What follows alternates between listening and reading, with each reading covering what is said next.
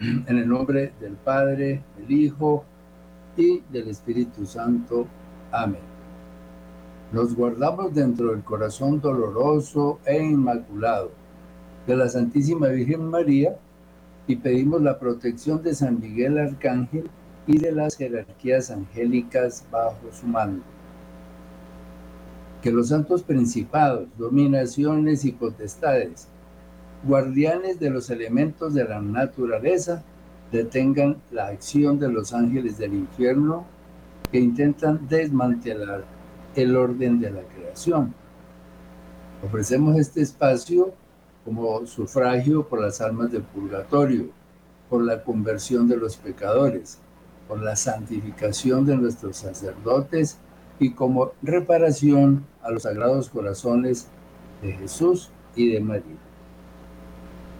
Vamos a invocar al Santo Ángel Tutelar del 28 de noviembre. Hoy vamos a comenzar este tema de la angiología y hasta donde sea posible haremos el esfuerzo por entenderlo y por asumirlo. Entonces, la Santísima Virgen María está allí presente, ¿verdad? La belleza perfecta de toda la creación es María. En su nombre reposa la voluntad del Creador para la creación. Toda pulcra es María. Y como Dios ha puesto en evidencia el nombre de María como el nombre maravilloso sobre el cual reposa la fuerza de los milagros, así también nosotros los hombres debemos tener por santo este nombre de María. Deja que tus santos ángeles manifiesten ampliamente delante de nosotros la belleza de nuestra Madre Celestial a fin de que aprendamos a creer, a esperar y amar. Buscamos entonces la invocación al Santo Ángel Tutelar de las 4 de la tarde y entramos en nuestro santoral como siempre lo hacemos para pedir su intercesión. Hoy tenemos a los beatos Francisco Esteban Lacal y 12 compañeros más mártires. Al beato Luis Camos Gorriz, padre de familia y mártir. A los beatos Alberto María Marco Alemán y ocho jóvenes carmelitas, sacerdote mártires. El beato Vidal Ernesto, religioso y mártir. Al San Santiago de la Marca, presbítero franciscano, a Santa Fausta Romana y a nuestra, estamos en la fiesta de Nuestra Señora de los Dolores de Quibelo en Ruanda. Y invocamos también al Santo Esteban el Joven. Bueno, aquí hay un asunto. Cada vez que el santoral muestra una figura principal, como en el caso del primero que estamos viendo aquí a la izquierda, Francisco Esteban Lacali, 12 compañeros, los compañeros que han sufrido el martirio, igual que esos, que, esos eh, que encabezan la lista pues se mantienen en el anonimato completo. Ni siquiera llegamos a saber sus nombres. De tal manera que hoy vamos a hacer esta, eh, esta digamos, lista, lo vamos a leer de esos mártires que se han mantenido en silencio, no los conocemos. Tenemos pues a Francisco Esteban Lacal, Vicente Blanco Guadilla, Gregorio Escobar García, Ángel Francisco Bocos, Juan José Caballero R., Justo Gil Pardo, Marcelino Sánchez, Julio Rodríguez Molares, José Guerra Andrés, Eleuterio Prado Villarreal, Daniel Gómez Lucas, Justo Fernando González y Clemente Rodríguez Tejerina. ¿Cuántos miles de mártires hay están recogidos de pronto en una lápida, en un cementerio por allí olvidado en alguna parte del mundo, en donde ellos se han mantenido allí en, silencio? Y las gracias que el Señor les da a ellos personalmente para que nos la entreguen a nosotros y eh, en, la Iglesia Católica. Entonces, Vamos a pedirles a ellos, como lo acabamos de hacer personalmente, que intercedan por nosotros en este comienzo de este capítulo de angeología, que pueda ser eh, exitoso. Los albores de la creación, miremos, porque todos conocimos desde los primeros años de educación, el reino, fueron creados el reino animal, el reino vegetal, el reino mineral, fue creado el cosmos, con todos sus satélites, con todas sus lunas, planetas, constelaciones, etc. Y por último también el mundo espiritual. El mundo espiritual. O sea que tenemos como un marco de referencia completo de la creación. Muy general pero completo. Entonces miremos, la revelación divina. ¿Cómo conocemos nosotros lo que tiene que ver con la existencia de los ángeles. Tenemos tres fuentes. La primera es las Sagradas Escrituras en el Antiguo y en el Nuevo Testamento. La segunda, el Magisterio de la Iglesia. Y la tercera, la agiografía, o sea, las revelaciones y escritos de los santos de la Iglesia, también de los doctores de la Iglesia, que nos han dejado mensajes sobre la existencia y presencia de los santos ángeles. Infortunadamente, el desconocimiento sobre los santos ángeles, estas maravillosas criaturas de Dios, se encuentra en un deplorable estado dentro de la iglesia. Uno de sus principales objetivos, fuera de, de adorar y servir a Dios, es acompañar proteger y guiar a la humanidad hasta llevarla a la vida eterna. Siempre tan necesitados y siempre tan ignorados, nos hemos perdido de semejante fuerza celestial por falta de conocimiento. Cumple el texto de Oseas 4.6. Sabemos y hemos acudido, eso sí, a este grupo de ángeles rebeldes a Dios que hoy con disfraces, escenarios múltiples y rituales, inundan la tierra, la manipulan y someten a este deplorable momento de destrucción, inmoralidad y muerte en que nos encontramos. Nos regocijamos en celebrar, por ejemplo, la noche oscura del Halloween, con todo tipo de semblanzas y rituales terroríficos, el maligno, calaveras en todas las presentaciones, vampiros, brujas, momias, hombres lobo, etcétera, etcétera, etcétera. Pareciera que anhelamos disfrutar por anticipado de un escenario del mismo infierno, representando a sus ángeles de la oscuridad.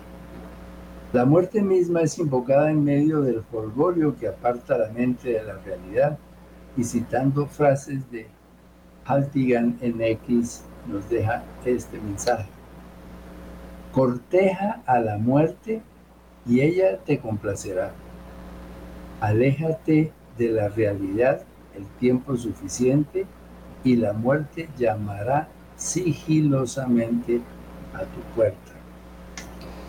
Caso contrario, ocurre con los ángeles de luz, los santos ángeles. Solo ignorancia, no son invocados ni queridos por una inmensa mayoría de la Iglesia Católica, por lo que el combate entre estas fuerzas angélicas de la luz y las de la oscuridad, iniciado en el libro del Génesis, pareciera inclinar la balanza a favor de los réprobos, que sí son conocidos, aceptados e invocados, obteniendo de ellos abundantes frutos de odio, violencia, mentira, guerra y muerte.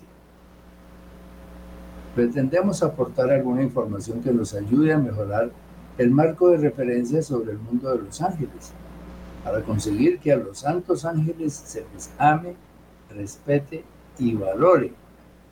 Los ángeles caídos o réprobos, conocer algunos de sus rasgos para aprender a detectarlos y a ofrecerles resistencia con las armas espirituales que nos da nuestra Iglesia Católica, según es nuestro deber de combatientes.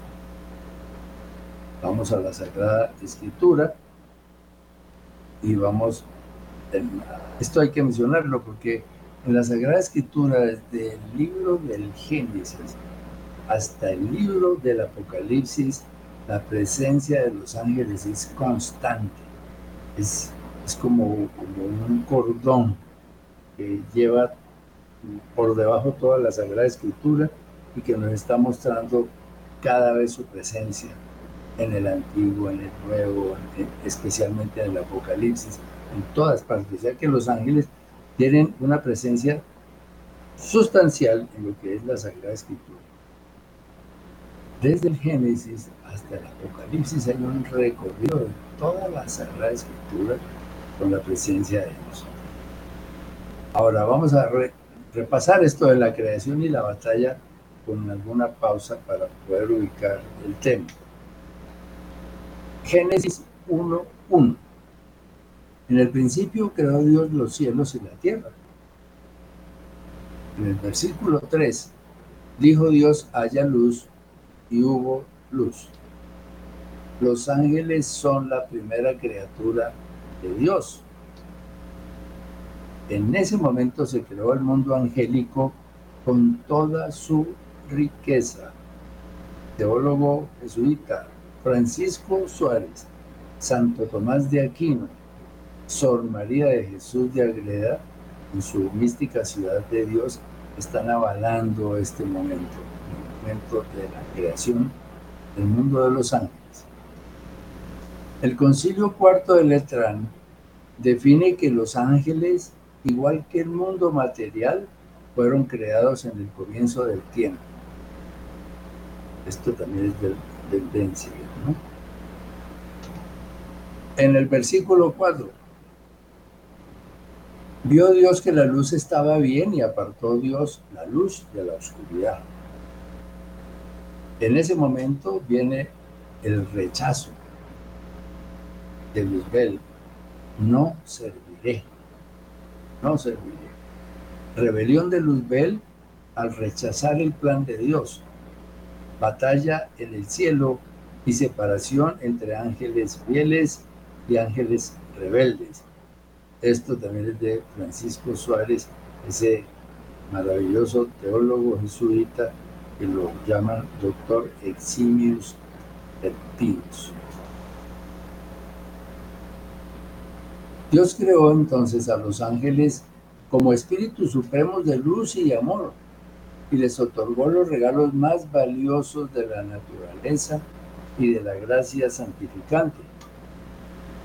Por su naturaleza fueron creados libres y dueños de sus propios actos y capaces de merecer una felicidad eterna. Pero no fueron admitidos en el reino de Dios, debían probar primero que eran dignos.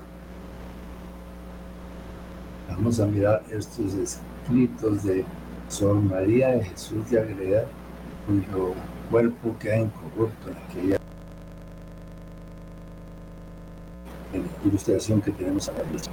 Dice María Jesús de Agreda en el libro 1, capítulo séptimo, número 82. De la tierra dice Moisés estaba vacía, y no lo dice del cielo, porque en esto crió los ángeles en el instante cuando dice Moisés, dijo Dios, sea hecha la luz, y fue hecha la luz.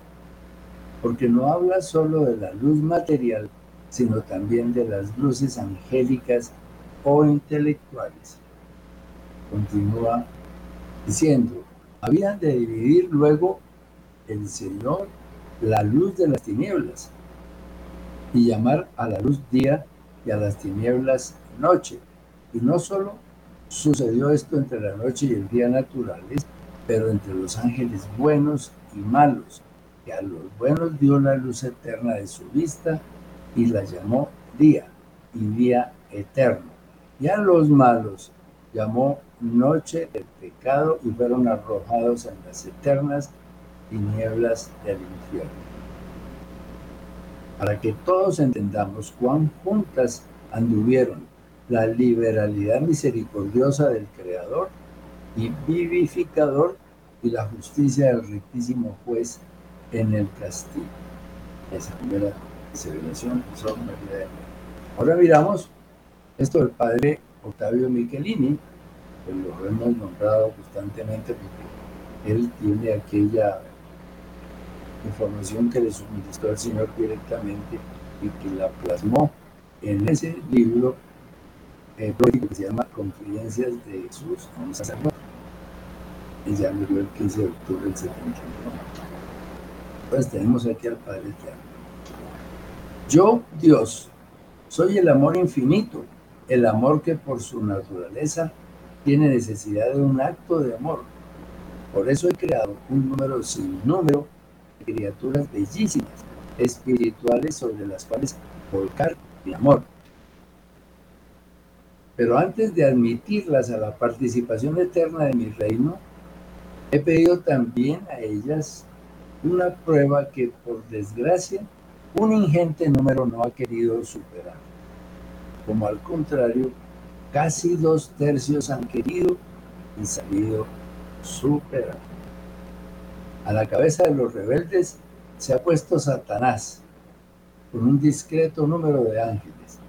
A la cabeza de los ángeles fieles se ha puesto San Miguel.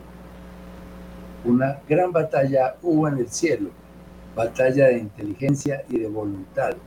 Es algo difícil para vosotros haceros una idea, nos dice el Padre Eterno otra vez, el Señor Michelini. Los derrotados fueron transmutados en demonios horrendos y precipitados al infierno y devorados por la concupiscencia del espíritu, empapados y compenetrados de un odio implacable e inextinguible, generador de todas las más viles pasiones, en las cuales están congelados sin ninguna esperanza de arrepentimiento y han dado vida al mal. Son todo el mal con el cual se identifica. Pues ahí esas dos grandes ramas, ese mundo angélico que se parte en un grupo de santos ángeles un grupo de ángeles caídos eh, ahora, no pudiendo verter su odio sobre Dios, vomitan de continuo su odio sobre la humanidad. ¿Y cómo viene ese odio disfrazado? imposiciones, ¿verdad? Imposiciones, nueva era, filosofías y medicinas orientales, homeopatía, técnicas de sanación, satanismo, brujería, espiritismo, teorías sobre energías cósmicas, yoga, reiki, astrología, masonería, teorías sobre la libertad de género, vida extraterrestre, poder mental, dioses de la naturaleza y una extensa lista de ataques, mm, digamos, enmascarados que estos espíritus del mal eh, lanzan sobre la humanidad, arrastrando multitudes, de personas, muchas, cualquiera de los géneros que hemos mencionado. Luzbel se reveló por soberbia. No se pide a Consuelo en Barcelona le dijo en el 1987 nuestro Señor. El Eterno mostró a los ángeles la mujer vestida de sol, la que habría de ser la madre del verbo manado. Muchos ángeles no aceptaron que el verbo divino tomara carne humana de las entrañas virginales de una mujer creada de barro. Crecidos en su orgullo, estos espíritus se rebelaron. Se supone que el pecado de los rebeldes fue la soberbia, porque no aceptaron humillarse en adoración ante la naturaleza humana que el Hijo de Dios asumiría en el vientre de la Santísima Virgen María. Mm, ahora, pequeña alma en España, en el 2001, a la rebeldía sumó la desobediencia a la voluntad de Dios y a esta la soberbia de querer ser como Dios. Con él sedujo a muchos ángeles que se rebelaron a servir y amar a Dios. Por lo que no podía permanecer con Dios en el cielo al hacerse malo, y fue arrojado al infierno y a la tierra para tentar a los hombres. Aquí tenemos estos dos objetivos de la caída, unos directamente al infierno y otros a la tierra en donde vivimos y pisamos. Antes de su rebelión, Luzbel era la obra maestra de la creación. Era Él después de Dios. Nada había ni más grande, ni más perfecto, ni más esplendoroso. Señor Miquelino. Y no quería reconocer que una mujer inferior a él iba a ser su reina. Y deseando para él mismo las prerrogativas del Hijo de Dios, lanzó su grito de batalla. Yo seré igual al Altísimo. Y por su orgullo, una tercera parte de las estrellas cayeron del cielo. Estaban viendo que esta parte del tercio ya se ha repetido en dos momentos, en dos escritos diferentes. De aquí viene su rechazo de reconocer al Señor, alfa y omega de todo y de todos. De aquí viene su grito de rebeldía, no serviré.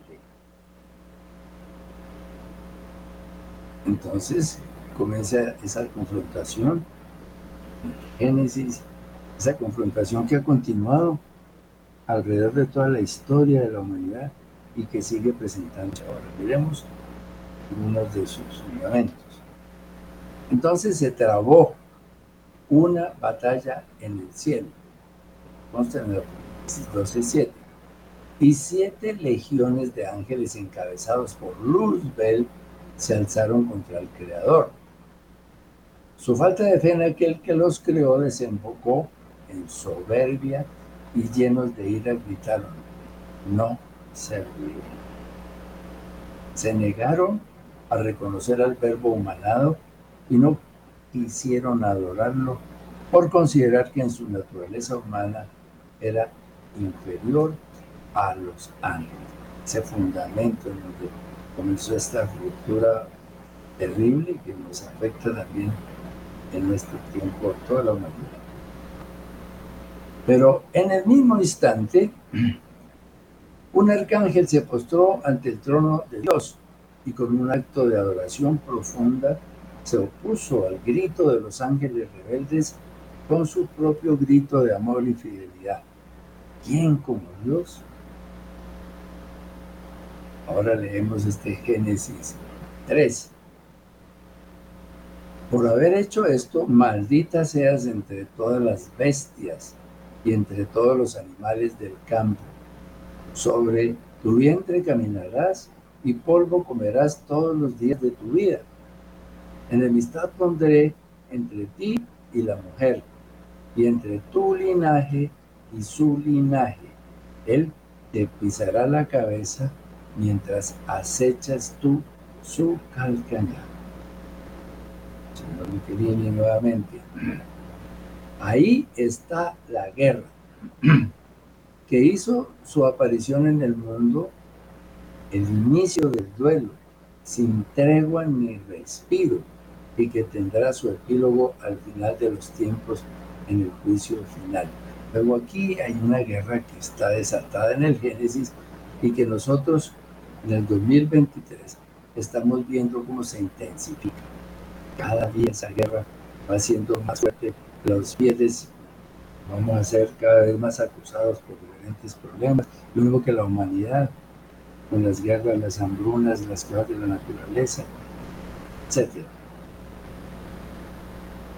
La batalla que se combatió en el cielo, en la presencia de Dios, fue una inmensa batalla de inteligencias que determinó para la eternidad el futuro destino de los ángeles y de los hombres. Fue un hecho histórico de primera importancia que abarcaría cielo y tierra. La historia de la humanidad está ligada y condicionada a este suceso digan lo que digan o piensen los hombres. Las santas escrituras, las afirmaciones de los padres y de los doctores de la iglesia dan claro testimonio de Seguimos, señor Michelini, en el tomo tercero, líbranos del maligno. Hay una guerra que no terminará hasta el fin de los tiempos. La más grande batalla de proporciones apocalípticas se combate en el cielo entre los ángeles fieles a Dios y los ángeles rebeldes a Dios. Los primeros encabezados por el arcángel San Miguel y los segundos por Lucifer, ya no Luzbel, sino Lucifer, el terrible dragón del Apocalipsis. Esta es la terrible realidad de la que el mundo se ríe estúpidamente. El mundo se ríe estúpidamente mientras sufre su acción mortífera, hecha de tiranía, oscuridad y sufrimientos. No se cree en el infierno, no se cree en el maligno, todo se cree una fábula, una idea literaria, y sin embargo, sin embargo estamos sufriendo en nuestra propia vida las consecuencias de la acción de ese mortífero Lucifer con su corte de ángeles caídos. Esto no lo puede negar nadie. No estamos en un mundo de día y de paz. Por el contrario, estamos en un mundo oscuro, terrible, tenebroso. Estamos realmente entrados en el apocalipsis Aquí hacemos una pausa.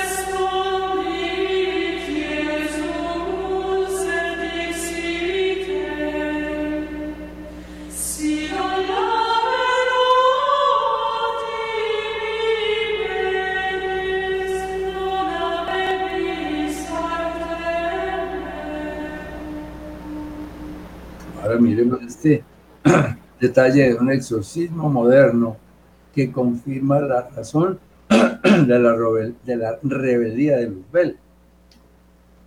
Y está este libro en la parte central que se llama Advertencia del más allá a la iglesia contemporánea.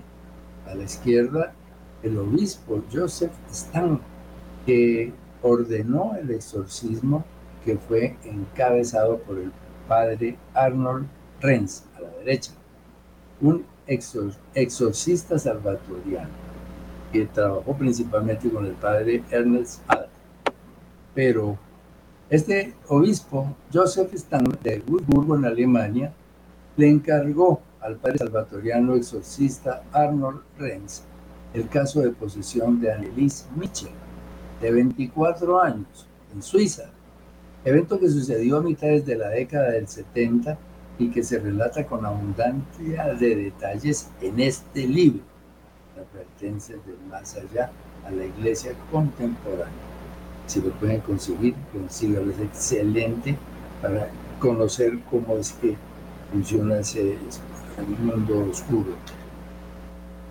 Aquí la Santísima Virgen María obligó a estos espíritus poseían a la mujer a responder con toda claridad diferentes preguntas que se fueron dando durante el proceso. Un grupo de 11 sacerdotes exorcistas intervino en este largo proceso y atestiguan sobre su autenticidad.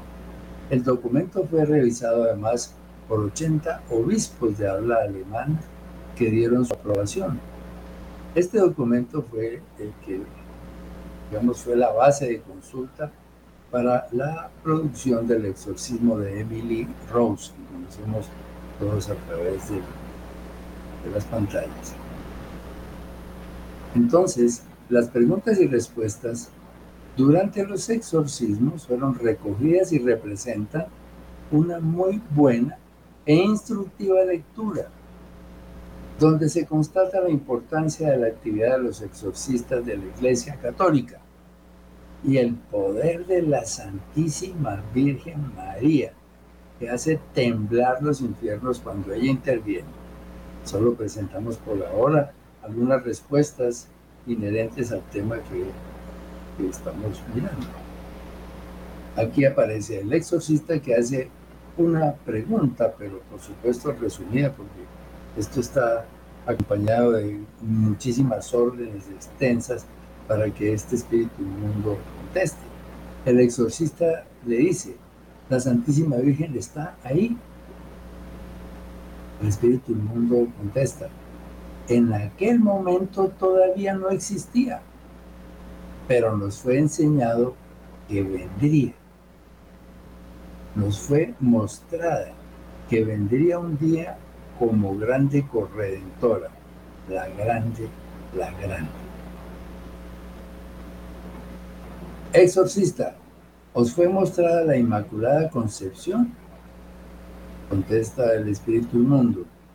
En nuestra majestuosa grandeza angélica nos imaginábamos que estábamos muy por encima de ella y tan por encima que no queríamos admitir que excepcionalmente una mujer estuviese más alta que nosotros. Este fue también un potente motivo que contribuyó a nuestra caída y fuésemos precipitados allí abajo. Y señala con el dedo de la procesa hacia el fondo de la tierra. Entonces, esta condición de la, de la rebeldía está, está siendo absolutamente confirmada por diferentes fuentes. Ahora miremos quién era Luzbel al momento de la creación del mundo angélico miremos muy bien este, este texto que vamos a leer, porque ese, con toda esa potencia que antes fue Luzbel, es hoy Lucifer, que no ha perdido su potencia. Perdió el estado de gracia, pero la potencia con que fue creado está viva allí y nos está afectando a la humanidad en todos los órdenes, en el orden de la política, de la ciencia, de la condición militar, de la economía, de la, industria, etcétera, etcétera, etcétera. Miremos esto. Vamos a entrar en este texto de Apocalipsis 12.3 de la Biblia comentada por Padre Juan Straubingen. Apocalipsis 12.3. Y vióse otra señal en el cielo, y aquí un gran dragón de color de fuego, siete cabezas y diez cuernos, y en sus cabezas siete diademas. Su cola arrastraba la tercera parte de las estrellas del cielo y las arrojó tierra. Su cola arrastraba la tercera parte de las estrellas del cielo y las arrojó a la tierra, como el señor Juan dice. Mm. El dragón llamado serpiente del versículo 14 es el mismo Satanás. Siete diademas, ellas indican, dice Filión, su autoridad real. Son las que les corresponden como príncipe de este mundo. Pero muchas más tendrá Jesús el día de su triunfo. Esto nos muestra nuevamente ese perfil de potencia importantísima, como un espíritu puro, adornado con toda la majestad por el Padre Eterno, y que ahora encarna a nuestro enemigo, ¿se acuerdan? Sí, encarna. De hecho, sí lo hace, pero su asunto es espiritual. El dragón vencido por San Miguel, 12.7, y dice, y se hizo guerra en el cielo. Miguel y sus ángeles pelearon contra el dragón, el dragón y peleaba el dragón y sus ángeles mas no prevalecieron y no se halló más su lugar en el cielo. Y fue precipitado el gran dragón, la serpiente antigua, que se llamaba Diablo, o se llama Diablo y Satanás, el engañador del universo. Arrojado fue a la tierra y con él fueron arrojados sus ángeles. Ahora, la separación definitiva entre ángeles santos y ángeles rebeldes. El mundo angélico se parte de ese mundo angélico en dos partes. La tercera parte cae, los dos tercios quedan como ángeles santos. Los ángeles santos son llamados de diferente forma, como santos ángeles. Es importante eh, el calificativo de santos, santos ángeles. Ángeles de María, ángeles de la luz, ángeles fieles. Y los que cayeron con Lucifer se distinguen también con nombres específicos, ángeles caídos, ángeles repro, demonios o ángeles de la nueva era. Total, dos tercios de la creación angélica fue fiel al Creador, mientras un tercio cayó con Lucifer. Y se han dado cuenta cómo un solo tercio de la creación angélica nos tiene en este mundo volteado al revés, lleno de injusticias, de hambre, de guerras, de imposiciones, de dominaciones, de organizaciones que esclavizan la humanidad en diferentes formas. Ese tercio es capaz de hacer lo que estamos viendo, mientras que el doble, que son los ángeles de la luz, no los utilizamos, no los, no los ni los conocemos y están ellos allí pendientes a ver cuándo pueden intervenir a favor de la iglesia. Apocalipsis 12, 13. Ahora miremos quiénes cayeron. Los que aparecen en negro son los ángeles que cayeron. O sea, del círculo de la adoración cayeron querubines y tronos del círculo de la creación, dominaciones, principados y potestades, y del círculo de la redención, virtudes y ángeles. Pues los serafines ninguno cayó, porque son los ángeles que están más cercanos a Dios, y su identificación está con la María. Y tampoco cayeron los arcángeles, que son solamente siete, pero no hay ningún arcángel caído de los demás, muchos, los que están en negro. Un tercio, un tercio, esta es la composición de ese tercio. A pesar de, de ser solamente un tercio, los ángeles réprobos mantienen al mundo al borde de la desgracia total y a gran parte de la humanidad en el sufrimiento los dos tercios de santos ángeles que podrían invertir las cosas no actúan en nuestro favor plenamente porque los ignoramos, no creemos en ellos, no, nos interesan. Entonces ahí está la fragilidad, una, fragilidad grande de la iglesia, que una fuerza angélica de semejante poder ni la conocemos, ni nos enteramos, ni nos llamamos los llamamos para que nos asistan en ninguna forma. A los otros, al tercio otros, sí los, sí los llamamos, sí los buscamos a través de toda esa cantidad de artes que mencionamos hace un rato. Entonces, ¿cómo nos quedamos? No sabemos cómo es el arsenal espiritual que la iglesia tiene. Aquí está el, un punto pues, central de todo esto. Aquí estarían los ángeles de la luz, dos tercios del mundo angélico y aquí los ángeles de la oscuridad con solo un tercio. Pero las personas, personas que se mantienen eh, rectas en su, en su religión están compartiendo la luz de los santos ángeles. Los que han perdido la gracia están compartiendo la oscuridad de los ángeles caídos y por eso son sujetos maniobrados, manejados como a estos espíritus inmundos les complace, porque este ángel, este, este hombre que está metido aquí en la oscuridad, ya no tiene ninguna posibilidad de salir de aquí, salvo el sacramento de la confesión. Por lo tanto, Equivocarse de ángeles no es una opción. Está claro ese mensaje ahí. Los de la oscuridad los acompañamos cuando no estamos en estado de gracia. Los de la luz nos protegen plenamente si nos acordamos de ellos, si los invocamos, si los llamamos, porque estamos utilizando la potestad del estado de gracia. Por el momento vamos a terminar la charla de hoy, eh, como hacemos siempre, con la oración de nuestro Señor. Adoración, adoración, adoración a ti, oh arma poderosa. Adoración, adoración, adoración a tu sangre preciosa. Misericordioso Jesús agonizante, con tu sangre preciosa lava todas las almas, satisface nuestra sed y vence al enemigo. Sangre poderosa de salvación, combate al enemigo. Sangre poderosa de salvación, combate al enemigo.